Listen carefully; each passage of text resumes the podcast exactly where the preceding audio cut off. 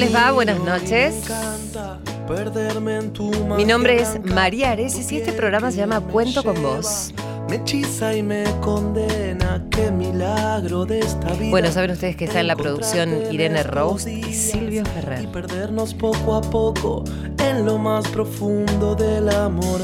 Historias increíbles que llevan a pensar que salen siempre del corazón, ¿eh? Saben ustedes que nuestros increíbles entrevistados siempre quedan conectados con nosotros, con la radio. Muchísimas gracias a todos por los mensajes que nos mandan permanentemente. Estamos felices de hacer cuento con vos.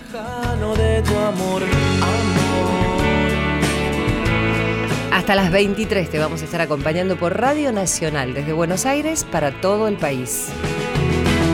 Y aunque diga que no tengo corazón. Y vieron que yo les digo que siempre se producen cosas extrañas en este programa, que a veces parecen como, como dice Irene, yo lo repito en los programas, la epifanía, ¿viste? Porque eh, no solamente quedan conectados algunos de los entrevistados cuando son más de uno en este programa, sino que el otro día me empiezan a hablar de eh, una ONG creada en los Estados Unidos por el científico Roger Payne y mm, hay un instituto de conservación de ballenas eh, que representa en Argentina a esa ONG. Entonces me dijeron que hable con una tal Roxana, ¿sí?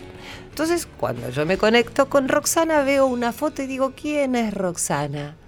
Una vieja amiga. Hola Roxy. Mira, María, buenas noches. Lo de vieja no sé si te lo perdono. ¿Cómo estás, Roxy Steinberg?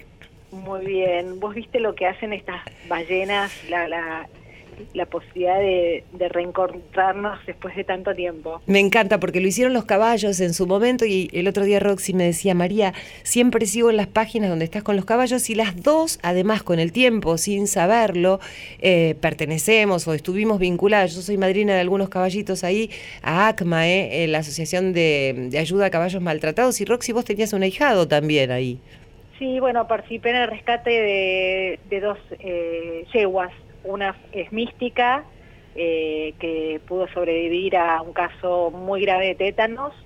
Y bueno, y el otro caso es Sammy, que lamentablemente murió, pero resistió muchísimo tiempo gracias al, al cuidado increíble que le da la gente de ACMA. Sí, la verdad que ahí el, doctor Ariel Corse trabaja muchísimo y es un tema complejo porque esos caballitos eh, son utilizados por muchas familias de cartoneros que es, es su recurso, ¿no? Para, para recolectar basuras y otros elementos y, y, y después a través de una orden judicial por el maltrato que tienen los animales, porque a veces no lo saben cuidar, en otros casos es una situación absolutamente extrema, con una orden judicial tienen que rescatar esos caballos y llegan en condiciones deplorables. Y allí con todo el esfuerzo el doctor Ariel Corse trabaja. Así que con Roxy estamos unidas por, por muchas cosas, por la amistad, después de tanto tiempo, por los caballos, porque ella además me enseñaba equitación. Y bueno, ahora eh, la llevaron al sur, allí en el fondo del mar, estos seres maravillosos que son las ballenas. Roxy, contame cómo es esta ONG y el trabajo que realizan vos y tu marido, ¿no? Diego Tabuada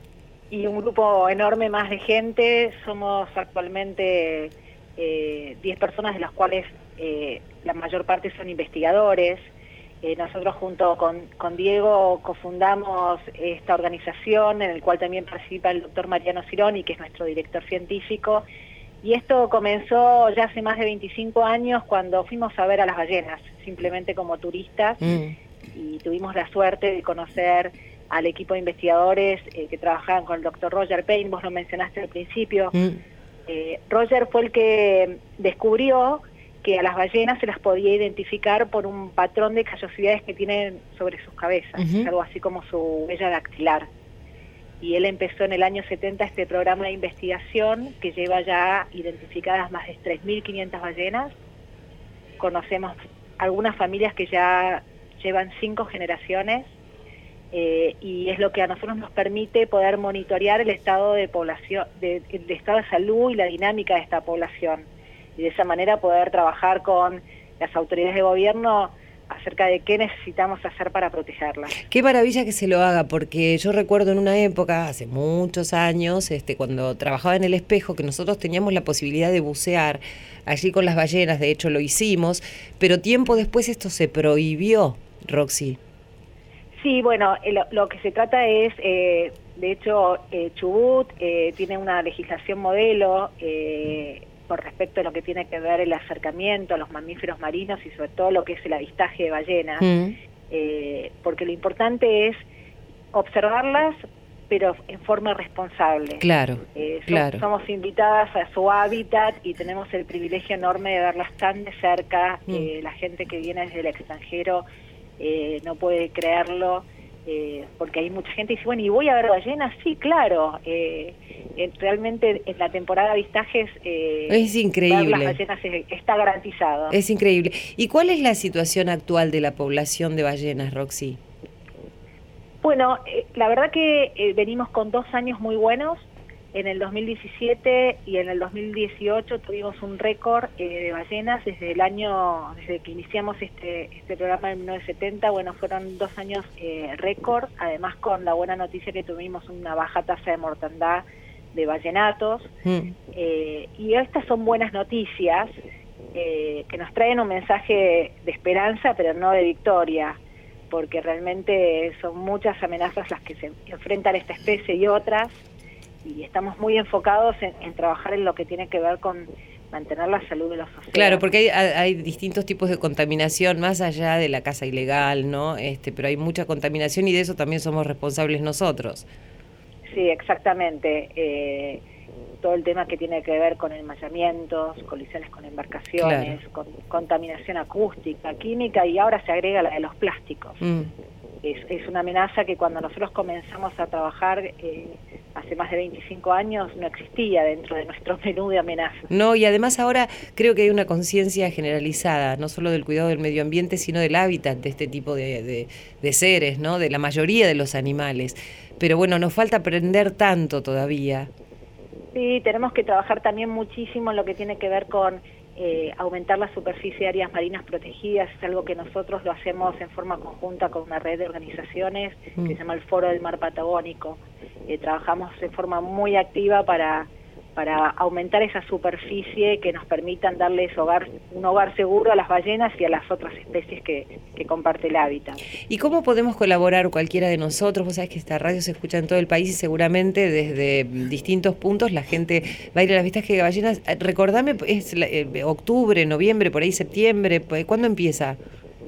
Bueno, las ballenas ya llegaron, pero la temporada de avistaje embarcado se inicia en junio. Junio. y se en a partir de junio ya las, eh, eh, empiezan a operar las, las excursiones eh, embarcados, Sí. pero bueno, un poco antes también se puede eh, hacer los avistajes costeros, sobre todo desde el área del Doradillo, y, y la temporada de avistajes embarcados se extiende a partir de, bueno, como te decía, desde junio hasta eh, fin de noviembre, principios de diciembre. Claro, claro, que es Eh, una época bárbara para ir y además es divino, bueno, Península Valdés, toda esa zona. Yo recuerdo haber estado en un hotel, que si no me equivoco es el Península Valdés, no sé si todavía está ahí, y me acuerdo que había llegado recién y, y corro las cortinas de la, de la ventana y vi una cola de una ballena. Y yo decía, no, no, viste, era como, no sé, era absolutamente extraño ver, en mi vida había visto una ballena y es fabuloso, ¿no?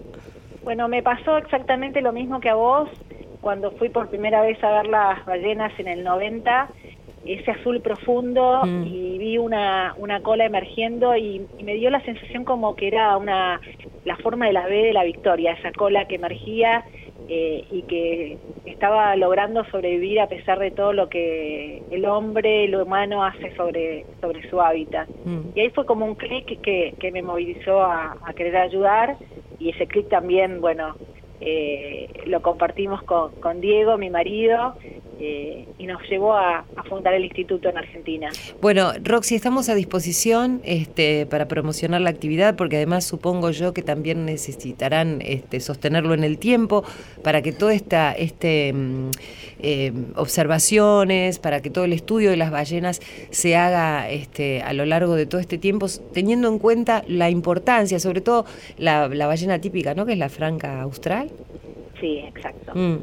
Mira, Eh, vos me, me estás diciendo algo muy importante. Vos eh, comentaste lo de los caballos rescatados. Sí, Cuando uno rescata un caballo, sabe que ese caballo está en una situación de emergencia y tiene que operar rápidamente para poder salvarle la vida. Mm.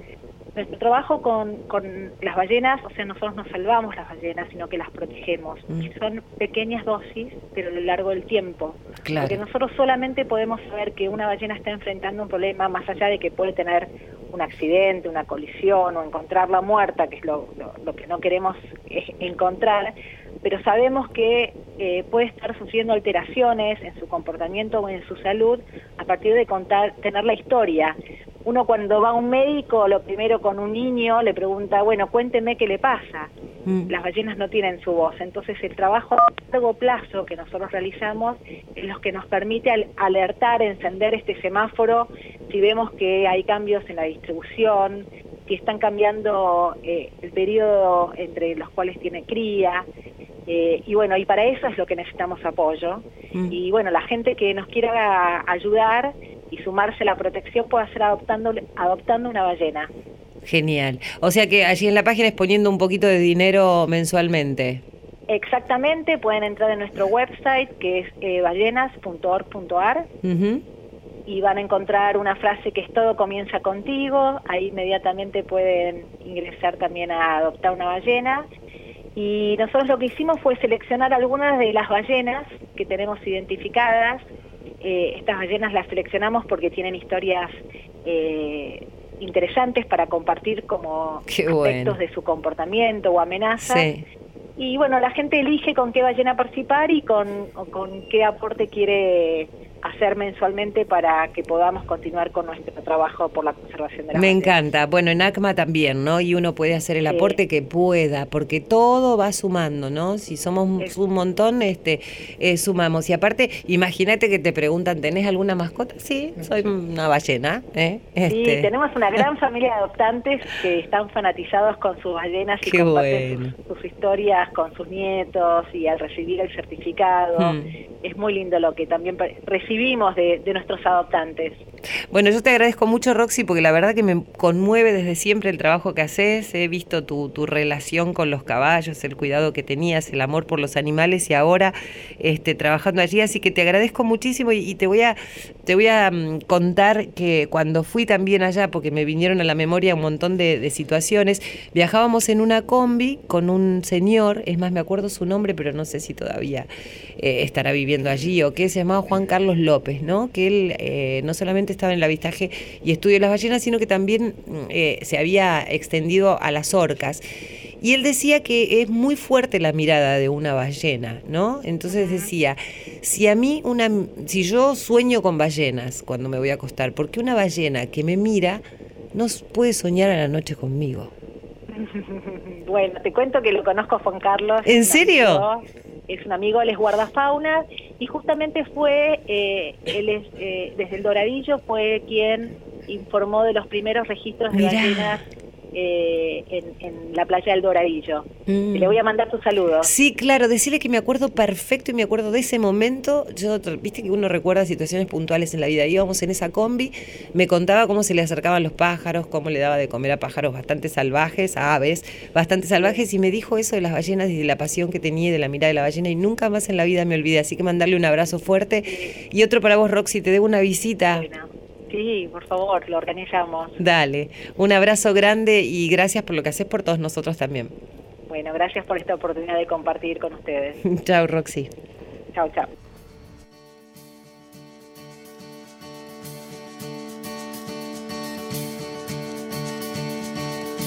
Agua, como te deseo, agua, te corriendo en el tiempo, agua bailando en manos del sol. Agua, sal de mi canilla, quiero que me hagas cosquillas siempre. Sonido sonriente, dame que es grande mi confusión. you.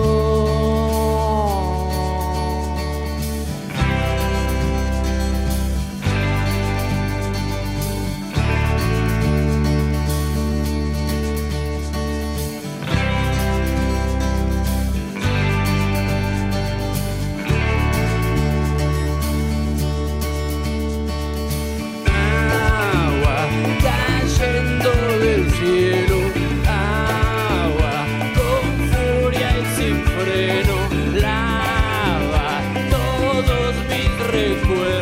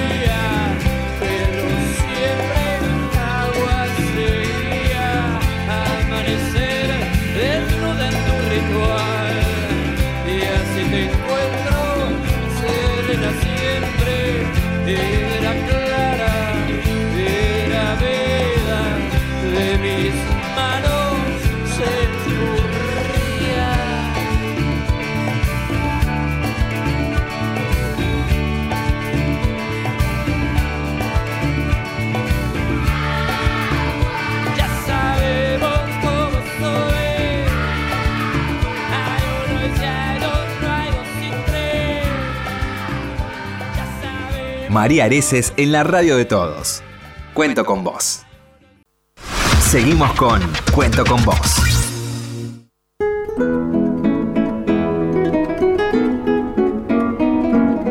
Mi nombre es Manuel Villegas, participé en la Guerra de Malvinas con el grado de sargento, de jefe de un grupo de la compañía de infantería Tacuarí.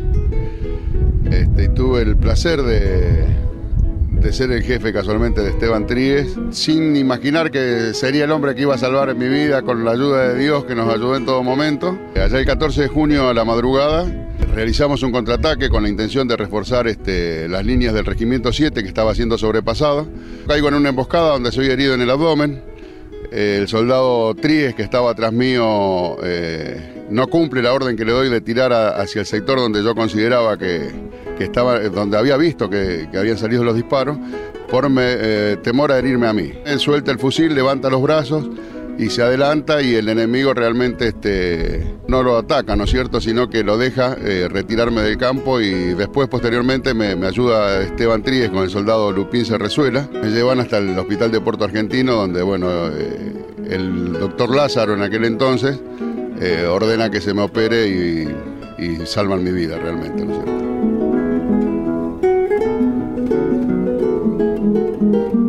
El hecho de encontrarnos acá consideramos que es eh, un homenaje permanente, ¿no? El tema de, poder difundir eh, la gran obra que hizo el padre Fernández, donde tuvimos la réplica de la capilla, la única capilla católica de Santa María que hay en Puerto Argentino, y este fue la réplica original del cementerio de Darwin, donde tenemos eh, la obligación de rendir homenaje permanente a los 649 héroes que tenemos ahí.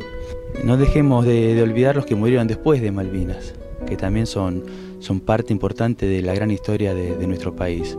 O sea, es un homenaje que tenemos la obligación como veteranos de guerra, que lo sepa en principio todos nuestros jóvenes, toda nuestra población y todo el mundo, porque son tipos que dieron la vida por la patria y, y lo más preciado que se puede dar es la vida. Entonces es un homenaje para ellos y en especial para los familiares, los familiares que la padecieron muy dura en un principio y hoy se sienten orgullosos de haber eh, rendido con la vida de sus hijos de sus seres queridos la tan preciado para, para, para un ser humano, habérselo rendido a su país.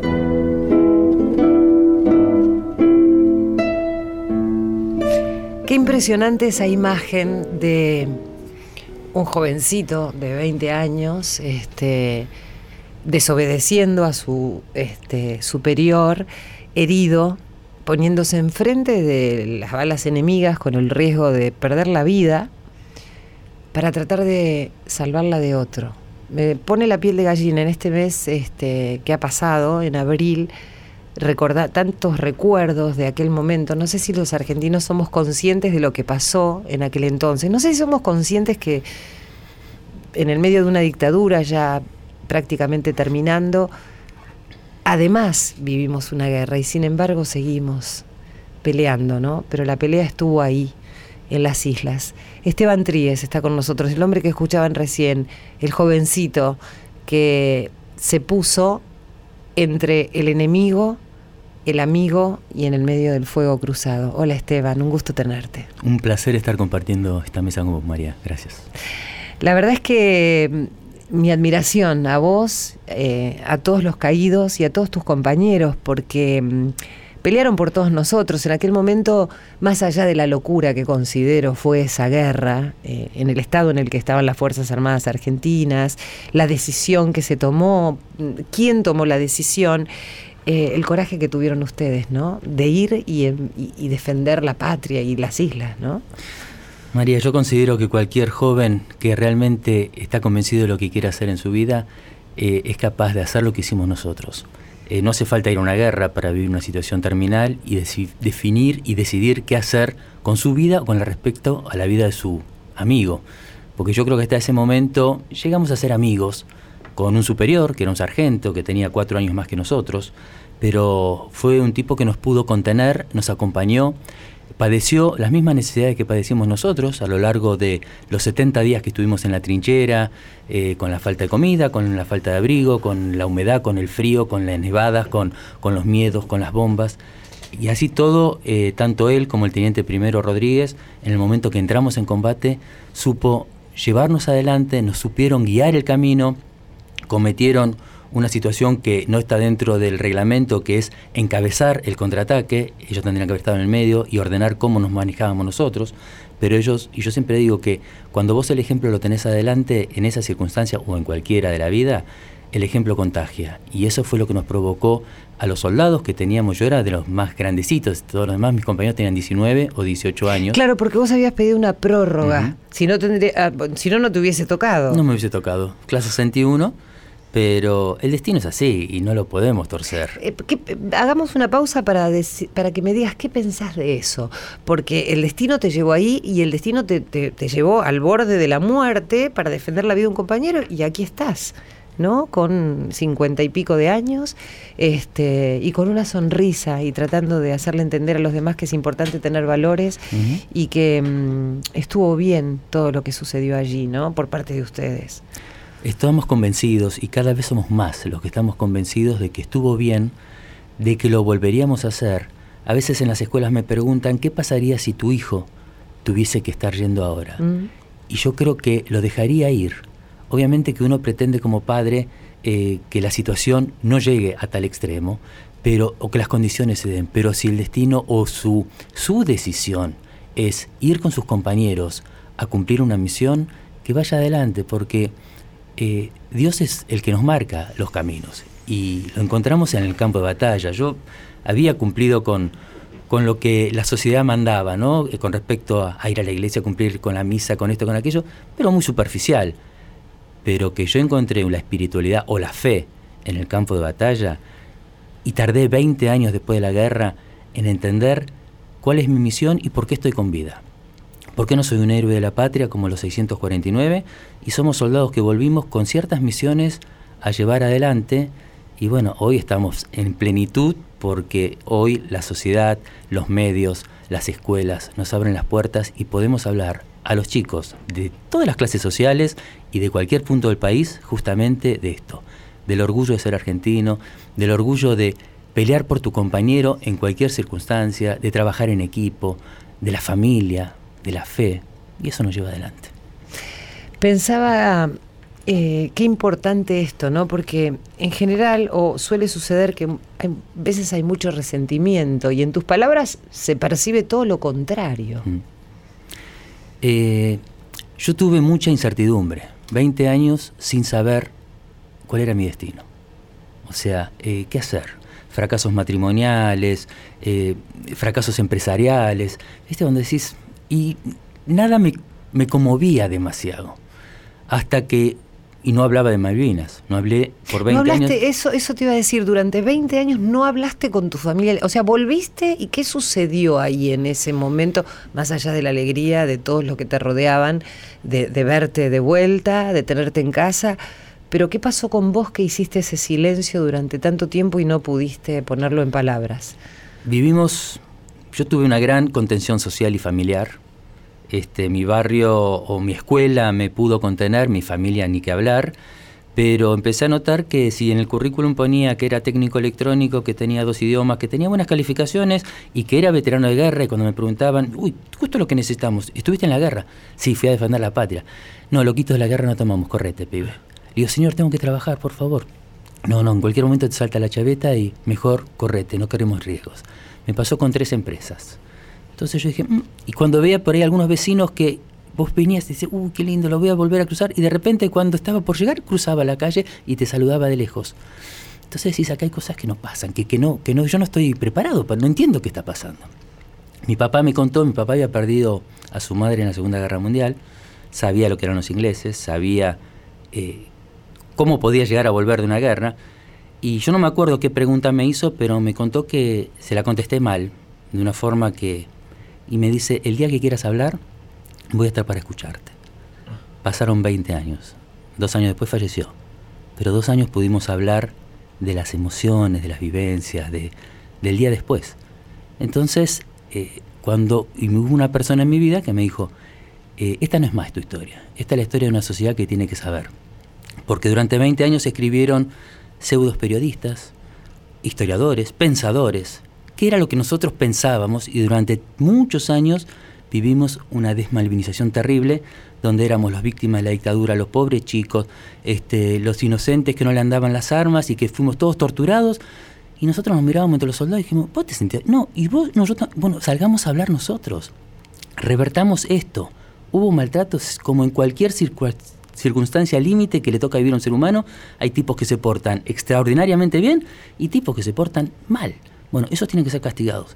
Pero el resto, Malvinas es una gesta nacional que nos unió como sociedad Estábamos en el 82. todos unidos, lo decía yo al principio, ¿no? Y me parece que no hemos tomado conciencia, no aprendemos de esas cuestiones, ¿no? Lo que ocurrió en Malvinas, por eso te decía, en el final de una dictadura, eh, que también fue virulenta, este y después esta guerra, ¿no? Como que lo que el, el sacudón que tuvo nuestro país.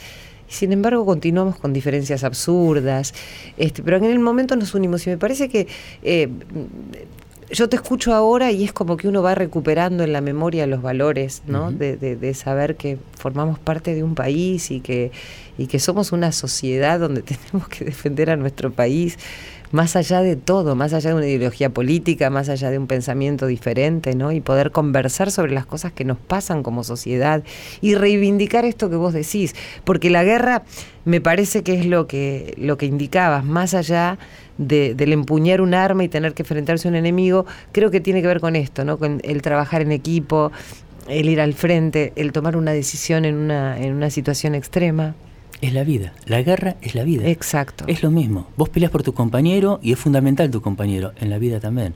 El equipo, sin equipo no podés hacer un programa de radio. Y en la guerra, sin equipo, no podés ir a combatir. La fe, y yo no hablo de religiones, porque ahí teníamos mormones, judíos, evangélicos, católicos y ateos. Y rezábamos todos juntos. Y cuando, te puedo garantizar que cuando rezabas, se te iba el frío, el hambre y el miedo.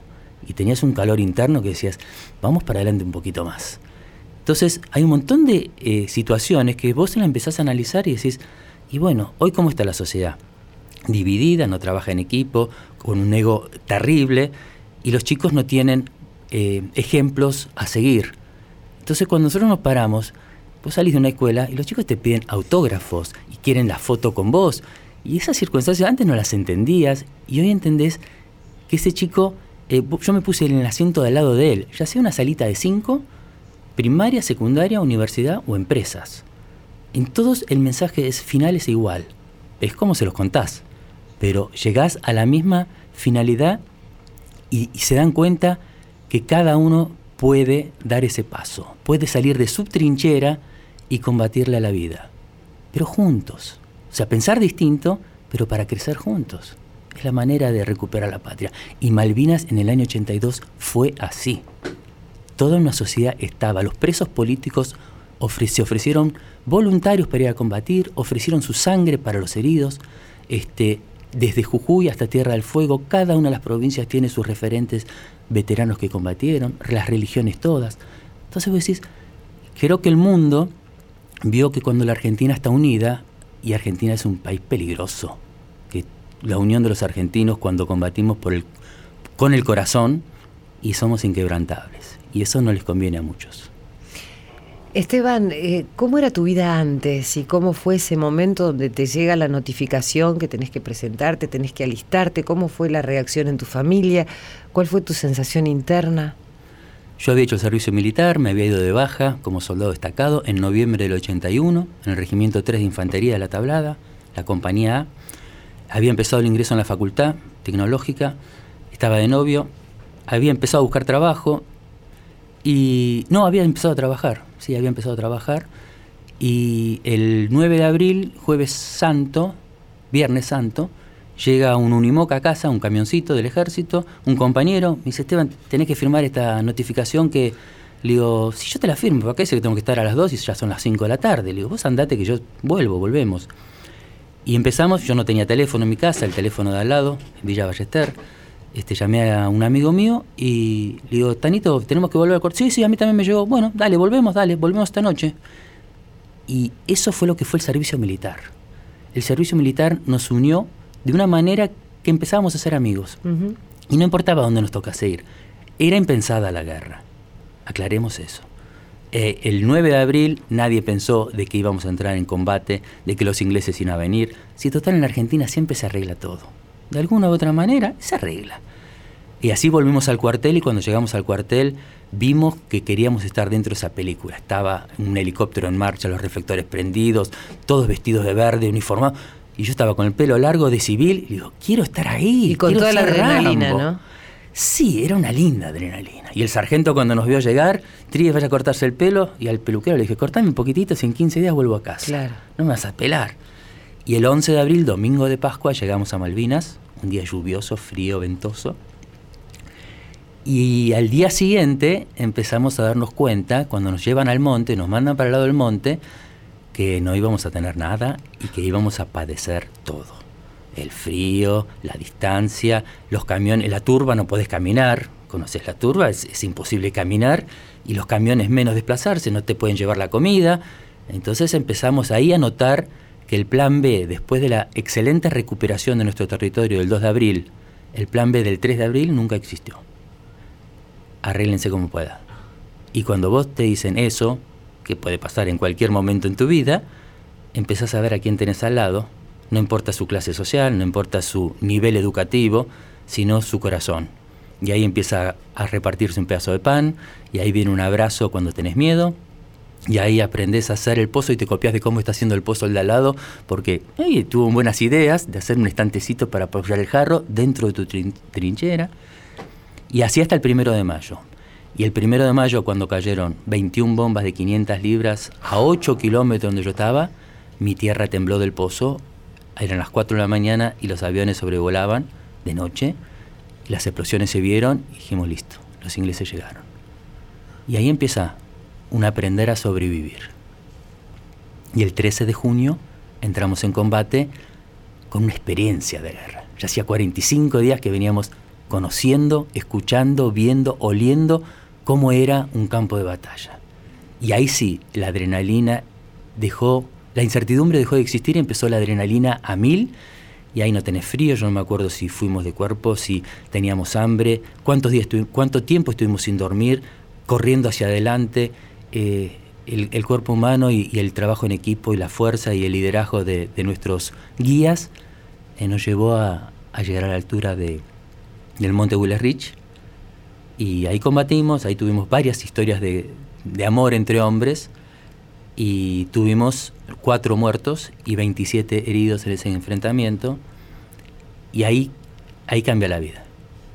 Cuando tus compañeros caen en el campo de batalla, ahí cambia la vida toda esa ilusión se te cae como un castillito de arena y, empezás a preguntar por qué él sí y yo no. Porque estaba a dos metros y la bomba es así. Inclusive es como si también cuando intentaste eh, contener y defender al sargento, te ofreciste, digo, ofreciste tu cuerpo y dijiste, bueno, si esto es lo que me tiene que tocar, yo tengo que ayudar a mi compañero. Levantaste los brazos por lo que escuchaba en el relato este, y te dejaron sacarlo del campo de batalla, pero sabías que la muerte podía llegar. Tardé 34 años en volver a poner a mi cabeza en esa circunstancia de combate. Nunca lo quise hacer y cuando empecé a trabajar para hacerlo, tengo que saber qué pasó, cómo lo viví, porque es una locura. Aparte dejamos el fusil junto con Cerezuela, que había tenido un mes de instrucción. Él entró en marzo en el servicio militar, en abril estaba en la guerra y se la recontrabancó.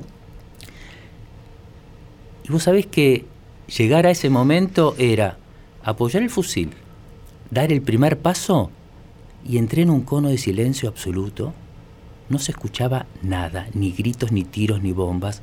Caminé los siete, ocho pasos hasta donde estaba el sargento, lo arrastramos, lo traje hasta detrás de la piedra y llegué hasta detrás de la piedra y siguió el caos que es la guerra. Las explosiones, las bombas. Entonces, yo siento que me tocó a mí, pero estoy seguro de que por lo menos los 100 compañeros que estuvimos tuvimos situaciones idénticas. Hubo compañeros míos que al haber bajado del monte ofrecieron voluntarios para ir a buscar a los heridos al infierno que era el campo de batalla y ya estaban todos a salvo y tipos de 18 años volvieron a enfrentar al enemigo para ir a rescatar a sus compañeros heridos. Y eso nunca se habló. Y eso es una pequeña historia de 100 hombres de la compañía del Regimiento 3 y tenemos 15.000 historias las balsas del crucero General Belgrano, nuestros pilotos de Fuerza Aérea, los infantes de Marina, otras unidades de ejército. ¿Y por qué no hablamos de la grandeza del argentino en una situación extrema y hablamos de la miseria durante tantos años? Entonces cuando vos encontrás y le das sentido, los familiares de los muertos también le dan sentido a los muertos. Pensaba en eso, ¿no? En que cómo se sentirían escuchándote mm. cuando durante tanto tiempo escucharon, porque yo creo que hay una parte de realidad en eso, creo que hubo un hombre que por ahí eh, en un momento determinado en nuestro país tomó una decisión, algunos pueden pensar equivocados, otros no, pero creo que fue un momento muy delicado cuando Galtieri anuncia en la plaza lo que iba a suceder. Y también muy delicado para muchas familias que estaban en, en distintos puntos de nuestro país, que dejaban tan lejos a sus hijos, ¿no? Porque probablemente muchos ni siquiera conocían la ciudad de Buenos Aires porque estaban a miles de kilómetros y tenían que ir a muchos miles de kilómetros más, ¿no? Este, y esas cartas que por ahí a veces llegaban y a veces no. Y, las cosas que a veces llegaban y a veces no. ¿Cuán desierto hubo en todo eso, Esteban? Las cartas llegaron, las cosas llegaron, en una medida muy chiquita porque tuvimos solamente seis aviones Hércules que podían cruzar y se jugaban la vida para mm. cruzar y cortar el cerco que habían puesto los ingleses. Y entonces nosotros hoy le podemos decir a los docentes que eran alumnitos o a aquellas madres que tejieron o aquellas abuelas que rezaron, le decimos gracias. Porque no llegó todo, porque no teníamos cómo mandar todo. Y a veces cuando llegó y llegaba a Puerto Argentino, Después no había forma de cómo llegarlo, llevarlo, no te digo a 20 kilómetros, a 2 kilómetros de mm. Puerto Argentino, porque no había medios de comunicación. Entonces, ni, ni de transporte. Entonces, era mucho más fácil decir la carta, que, la carta y el chocolate que le robaron y se vendió en el kiosco, y ahí todas las cartas y todos los chocolates. Todos los chicos que escribieron se frustraron. Y voy los veces, no, porque mi carta nunca llegó. Sí llegó. Yo tengo 30 cartas sin contestar. Las leí en el campo de batalla y no las contesté por ahí es la tuya, le digo a la gente. ¿Te pudiste encontrar con alguien que te, pudiste... Sí. contame Con una compañera de escuela que estaba en cuarto grado y, me llegó la carta, Sandra Dosh, trabaja en Cascos Blancos y hace cinco o seis años, un día hablando, yo no la conocía personalmente, y de casualidad estábamos en una cena y me dice, no, porque yo escribí una carta y, y le digo, ¿y cómo esto no? Y me sonó. Y le digo, yo no te puedo decir nada, pero déjame que vuelva a casa, estábamos en Tierra del Fuego. Le digo, déjame que vuelva a casa y, te confirmo. Qué locura, ¿no? Una emoción hermosa, hermosa. Y además con la, con la inocencia que escribía una nena de 10 a 11 años a un soldado anónimo, porque no me escribió a mí, le escribió al soldado de la patria. Y así pasaron muchas. Hubo cartas, yo tengo un compañero, José Cruz, que estuvo con los perros de guerra en Malvinas y recibió una carta al voleo y la contestó de una tal Alicia y cuando volvió la conoció, se casó y tuvieron cinco hijos. Bueno. Entonces vos decís, esas historias son de amor y no se hicieron, no se hicieron películas de eso.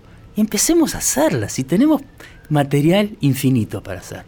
Pero volviendo a, a tu pregunta, eh, yo creo que eh, se le dijo mucho más fácil a la gente, se robaron todo y no llegó nada, y entonces metimos todo dentro de la misma bolsa de gatos, para no decir otra palabra, y ahí Malvinas empezamos nosotros también a estar dentro de esa bolsa de gatos. Es que la historia la tienen que contar los protagonistas, eso es algo que por lo menos en todos los años que llevo como profesional he entendido que hay que ir a las fuentes, de, verdad, de verdad, ¿no? Y aquí tenemos en primera persona a un combatiente, porque decir excombatiente es como ya fue, ¿no? Y él ha sido, para mí es combatiente. Seguimos combatiendo. Porque además eso, la vida es este, una serie de obstáculos muchas veces y esto de la guerra te ha enseñado a, sortearlos y de qué manera, ¿no? Y a qué costo. Pero, ¿cuáles fueron las primeras palabras que le dijiste a tu padre después de esos 20 años? ¿Por qué surgió la charla? ¿Cómo? Yo era viajante, entonces, o sea, me quería escapar, de la vida me quería escapar, y hacía kilómetros. Y tenía un muy lindo cliente en Tandil que me llamaba a las 8 de la mañana y yo a las 12 del mediodía estaba en Tandil, fuera lo que fuera, y a la noche volvía. Entonces, esos viajes me gustaban mucho y un día le dije a mi papá que estaba enfermo, ya estaba, tenía una enfermedad terminal, y le digo, papá, tengo que ir a Tandil, ¿me acompañás? Y automáticamente me dijo que sí. Y ahí tuvimos casi mil kilómetros para hablar. Y hablar de todo, de su vida, de mi vida, de la guerra, de, de su guerra, en Alemania. Y bueno, este, fue, fue un, una de las mejores cosas, una de las mejores vivencias y compartir con él. Entonces es lo que, lo que aprendí, eh, que siempre hay que hablar las cosas. Y es lo que nosotros le contamos a los chicos. A veces vamos a chicos en medio de la villa, escuelas en medio de la villa, Fuerte Apache, o situaciones terribles. Y le digo, chicos, eh, yo me equivoqué y no vuelvan a equivocarse ustedes, háganse escuchar. A veces no están los padres porque están trabajando, porque no tienen tiempo, porque están presos o están muertos. Pero siempre va a haber alguien que les escuche, un docente, un preceptor, un amigo, un hermano mayor, un vecino. Y se lo comenté a mis hijos también, que también tuve ausencia de, paternidad con respecto a ellos en algún momento, cuando tenían 15 años.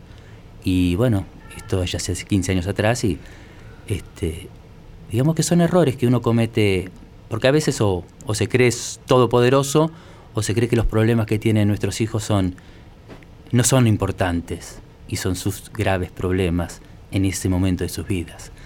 Entonces yo creo que estoy convencido que hablar, hablar y hablar es lo mejor que uno puede decir y, es como que empieza a sentirse más, más liberado, con una mochila más liviana. Te preguntaste por qué vos o para qué vos, de lo que sea, ¿no? De por qué volviste, de, de por qué tus amigos, de por qué te tocó ir, de qué sé yo, de por qué fracasaste en, algunos emprendimientos en tu vida, por qué no pudiste hablar con tu papá. ¿Te preguntaste? ¿Cuántas preguntas en una? Eh, el por qué ir, porque elegimos. Este, podríamos no haber ido, ¿eh? Había libertad de elección en la compañía A, se, se preguntó si alguno no quería ir, que desaparezca en 30 segundos. Y el que se quedó, se quedó. Y creo que desaparecieron dos o tres compañeros de los 150. Eh, el por qué no hablar, porque no había una sociedad dispuesta a escucharnos. No había un Estado nacional presente, no había una sociedad presente, no había nada que permitiese escucharte. Eh, y, el, y cuando después de 20 años cambié el por qué, por qué yo no, y dije, ¿y para qué estoy? Y cuando te cambias del por qué y te sentís con esa culpa y decís, ¿para qué estoy? Upa, haces un giro de 180 grados y decís, ah, ahora sí, vamos por este sendero. Y este sendero es esto. Esteban, ¿qué pasó el 14 de junio? El 14 de junio fue un día terrible. El hecho de tocar el suelo malvinense fue algo extraordinario, algo que no se puede explicar en palabras. Ver flamear los colores celeste y blanco, es algo maravilloso.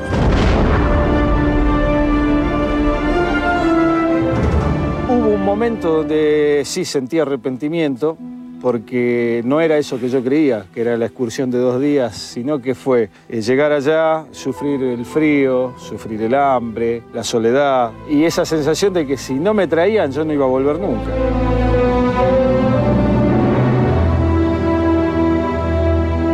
Llegando a combate, dice Carballo, Carballo, me hirieron, me estoy desangrando. Así una cosita tenía acá. Es un hay que amigo. contar la verdad, hay que contar la verdad. Decía me desangro, me desangro, y tenía raspado acá. Raspado. Ese era el Este teniente primero, primero. primero. No gritaba. Un día terrible, dijiste, ¿no? Un día... 14 de junio eh, había cesado el fuego, lo habíamos dejado el sargento en el hospital. Caminamos por, por las calles, eran en ese entonces Puerto Argentino era muy chiquito, tenía 4 o 5 cuadras de largo. Y yo venía con algunos compañeros que venían bajando del monte, habíamos recibido a los heridos, y de repente en la vereda de enfrente veo ingleses tomando algo, combatientes ingleses. Y la vereda de este lado, soldados argentinos con el fusil. Y digo, esta va a ser una masacre. Y la guerra había terminado. Y entonces los ingleses habían terminado de trabajar y nosotros no teníamos más fuerza. Y la gran capacidad de los ingleses de formarnos frente al mástil de nuestra bandera celeste y blanca y la arrancaron en dos tirones y nos hicieron ver cómo hicieron su pabellón rojo y azul con sus honores. Y eso es lo peor que nos pudieron haber hecho. Y eso es lo que nos lleva a seguir combatiendo porque decimos, no se la van a llevar de arriba. Y perdiste. ¿Cómo estás hoy plantado en la vida, no? Después de, de una historia tan intensa y, y de no hablar con, con rencor y de no estar enojado y de, y, y de ser tan resiliente, ¿no, Esteban? ¿Qué te lleva a ser así y a pensar que... Porque uno podría decir, bueno, lo que decíamos antes, ¿no? El por qué, sin embargo, lo transformaste en un para qué, el todos haríamos lo mismo. No sé si todos haríamos lo mismo. Yo veo en los jóvenes que sí. No tienen tal vez eh, la motivación. Hay docentes que se comprometen, hay directivos que se comprometen en la educación de verdad, no en la educación porque le pagan un sueldo.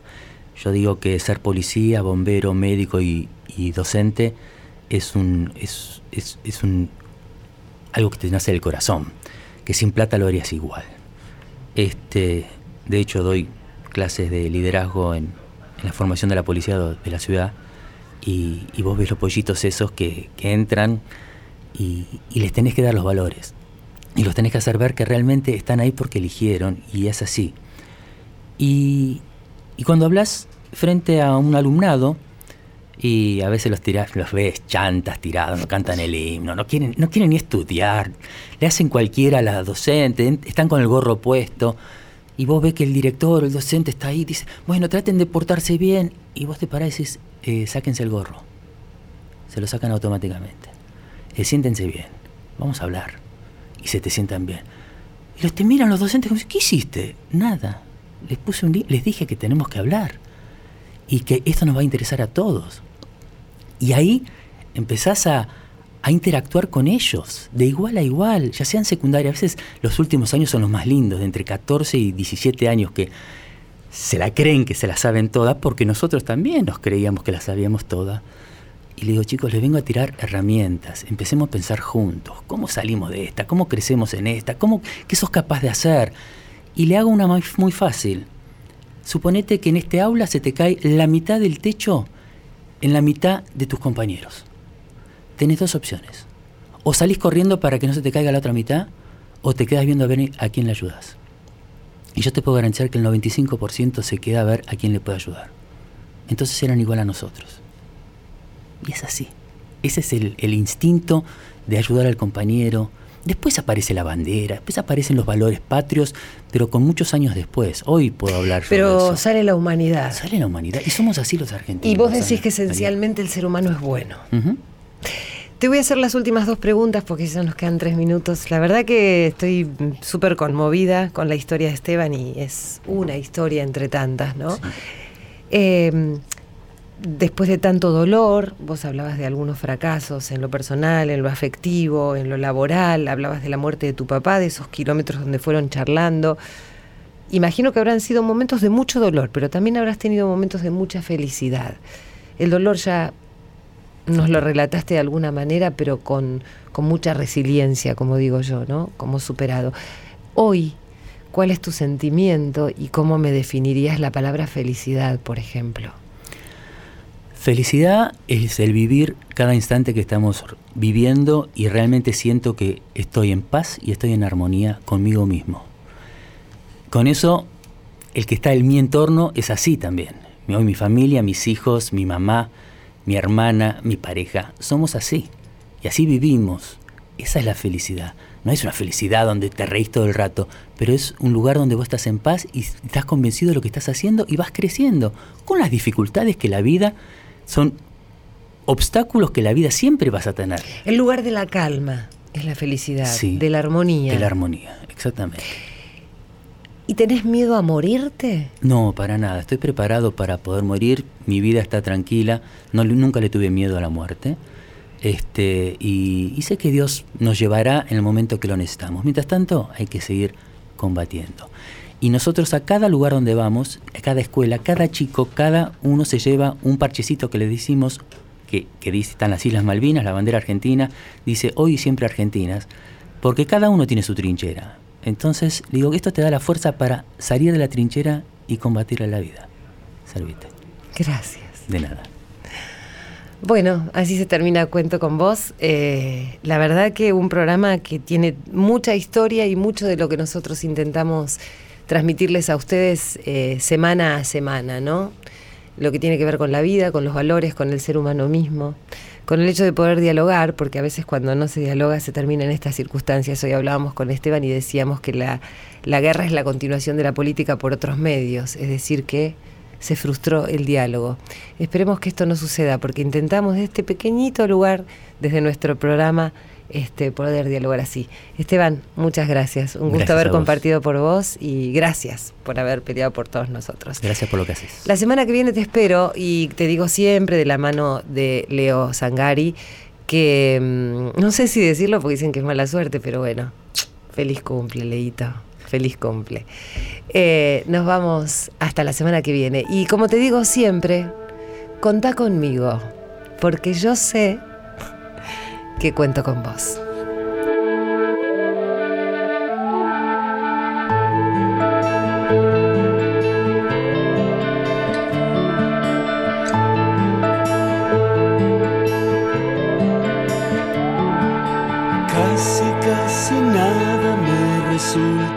Pasajero, todo prende de mis sueños y se acopla en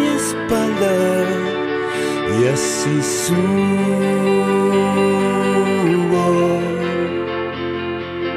muy tranquilo la colina de la vida.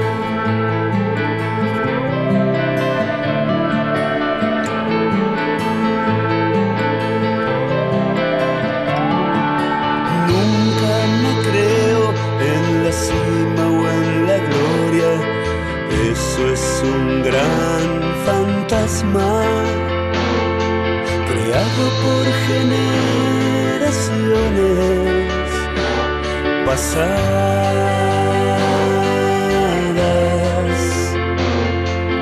atascadas en el camino de la vida.